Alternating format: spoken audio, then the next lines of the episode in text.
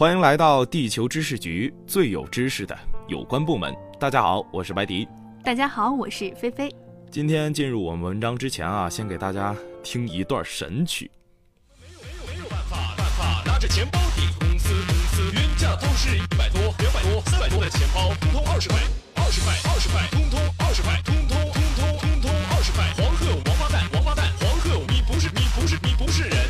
不知道大家还记不记得这个语音里这个现象级的广告啊？这段直白的推销广告一时间风靡全国，却没有几个人知道广告词里的老板和皮革厂确有此事，更没有人知道此曲背后温州跑路潮。二零一一年起开始的跑路潮，把温州模式推上了风口浪尖儿。其中最常听到的便是“温州模式已经过时了”的论断。温州炒房团企业倒闭、地下钱庄的负面新闻，更是引来了温州模式的污名化、妖魔化。那么，这座城真的日暮途穷了吗？不，温州仍然是那个温州，只是时局的变化让这里也跟着有了很多的改变而已。今天的文章就让我们隔着时间的窗口再看温州。高度集中的社会经济体制，在浙南从来不是密不透风的。改革之前，温州的许多地区允许农民外出谋生，一部分靠出卖手艺劳动为生，另一部分则从小生意，如呃倒卖粮票、倒卖邮票。改革开放之前啊，温州人对于高度集中的经济体制的种种反弹，大多出于生存的考虑，而且温州政府也不是计划经济的忠实实行者。反倒在一定范围内网开一面。改革开放前的温州就像体制下偷偷生长的疫苗，一旦体制松绑，便开启了野蛮生长。一九七八年十一届三中全会释放出了松绑体制信息后，颇有经商传统的温州桥头人率先将江苏等地的纽扣批发到镇里来卖，结果一抢而空啊！在巨大市场需求的强烈刺激下。桥头人走南闯北，哪里有纽扣存货就奔向哪里进货。随着纽扣生意在这里越做越大，一九八三年，桥头纽扣市场正式挂牌成立了。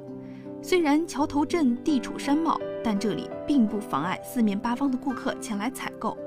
小小的山镇成为了调度全国纽扣资源配置的枢纽。桥头纽扣市场是改革开放初期温州十大专业市场的缩影。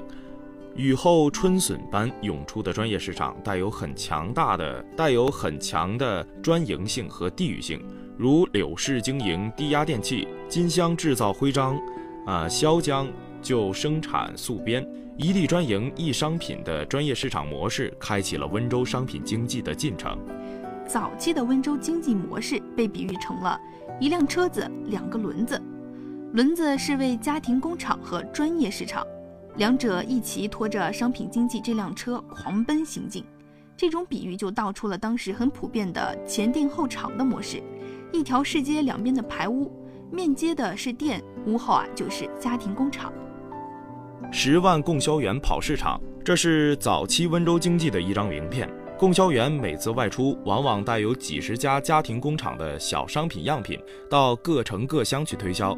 回来的时候，带回几十个业务合同，通知家庭工厂进行生产。此外，供销员还负责捕捉市场讯息，比如某大城市商场的某种商品销路不错，便买回温州，令家庭市场钻研仿造，再以更低的价格占领市场。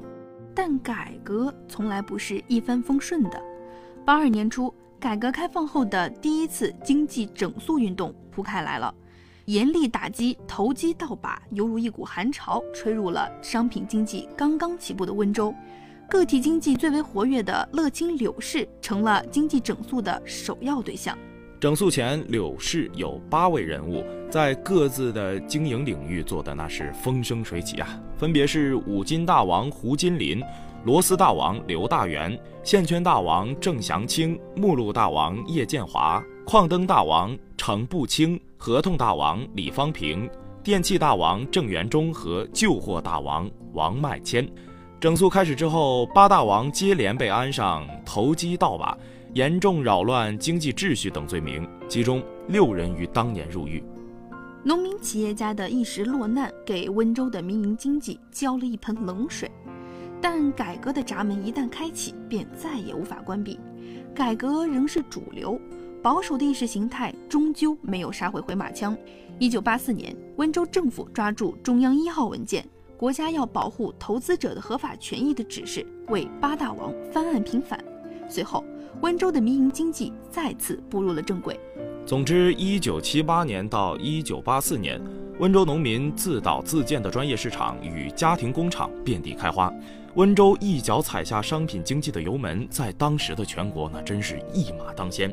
一九八四年，温州被列入了呃首批全国十四个沿海开放城市的名单，其发展获得了中央政府层面的支持。一九八五年，《解放日报》刊登了“乡镇企业看苏南，家庭工业看浙南”，温州三十三万人从事了家庭工业，同时配文“温州的启示”。至此。温州模式被正式提出。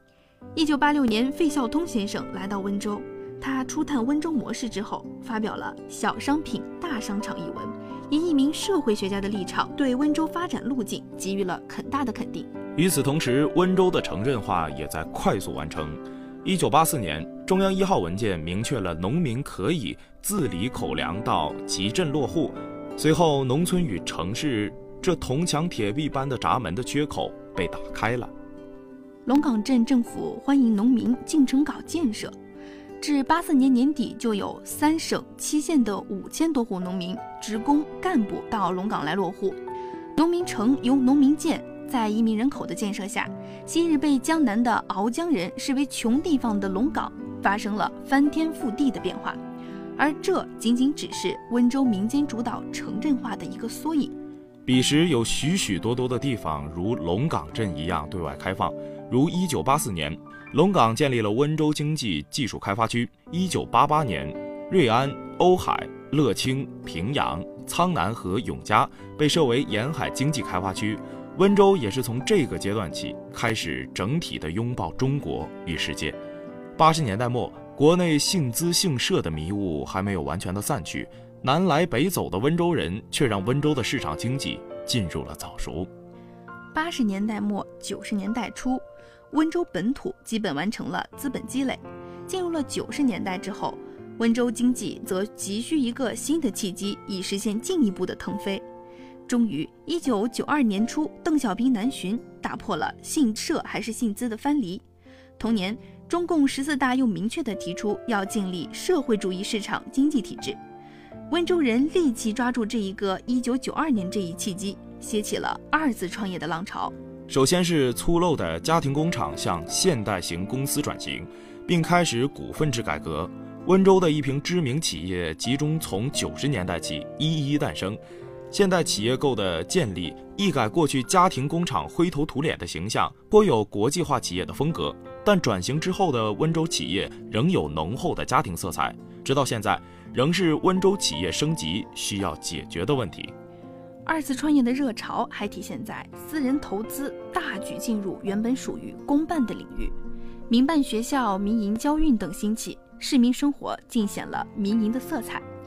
就拿交通来说吧，从九十年代直到现在，温州相当一部分的公交和大巴运输都是由私人投资的，进而成立为了运输公司。其最大的特点呢，就是自负盈亏，政府啊只负责监管职能。温州乡镇公交在很长一段时间内受到了传统温州模式的影响，民营资本主导的客运班线成为了各乡镇县区主要的公交出行方式。民营资本在长途客运领域中更是百花齐放。因为温州人经常需要往返于故土和生意地之间，一些投资人便看准这一需求，开辟出繁多的长途班线，目的地涵盖了大中小城市，近的有杭州、广州，远的竟有乌鲁木齐和哈尔滨。第三个表现是温州经济强烈的外放性，广大的温州人集体寻往外地开商铺、开办工厂或承包工程。不同于以往的单打不干，国内温州人的经商模式已经从个体商贩向商圈经营转换了。温州店逐渐扩张成了温州村、温州街、温州商贸城，工厂加专业市场的温州模式自温州本土向外克隆。可以说，南方谈话后的二次创业真正推动了形成规模化温州人的经济，温州也初步形成了强镇拱县、强县拱市的都市圈格局。此外，许多外来新潮事物抢滩登陆温州，很大程度上迎合了温州人重奢靡、讲排场的事情。二次创业的热潮过去，二十一世纪以来，温州的一些深层次矛盾也愈显突出了，主要是工业进程领先而工业质量相对落后，农村工业化进程领先而城市化相对落后，经济发展领先而人的整体素质提高相对落后。诸多相对落后，也为温州在二零零八年的经济危机中惨败埋下了伏笔。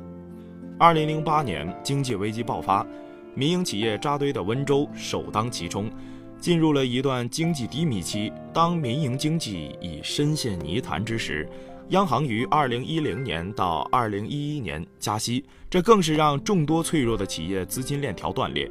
二零一一年起。保路潮与企业倒闭潮呼啸而来，温州经济遭断崖式段落。过去令人骄傲的温州模式引来了无数质疑。背后的原因呢，其实也不难分析。很长的一段时间以来，温州的经济是民营企业主导型，政府的监管与支持不能说是很到位，民营资本生存和壮大的风险就特别大。一遇上金融危机，民营资本的不稳定性和非理性的缺点就被放大了。一旦企业面临了破产，与民营企业资本相互依存的温州民营借贷链就被拔出萝卜带出泥，接连断裂。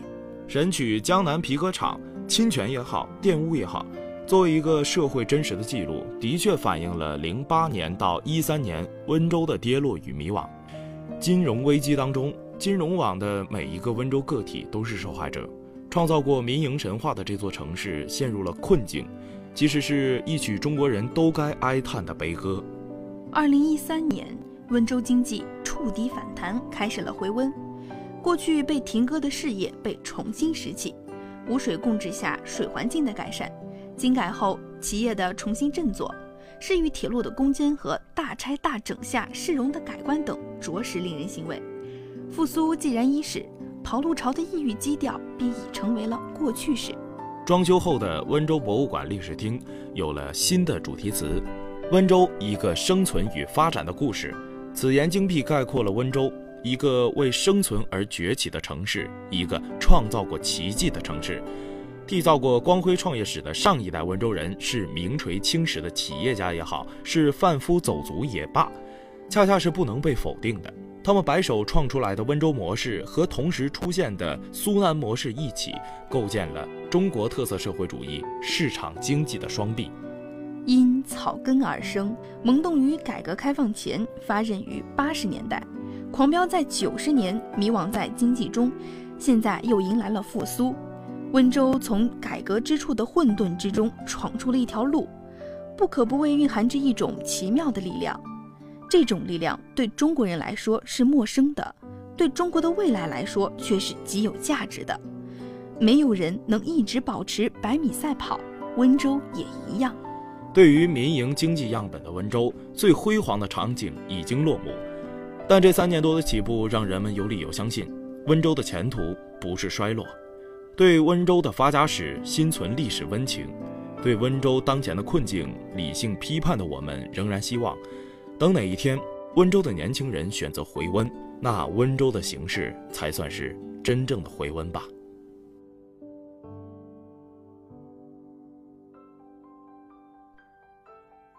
好了，今天的故事就为你讲到这里。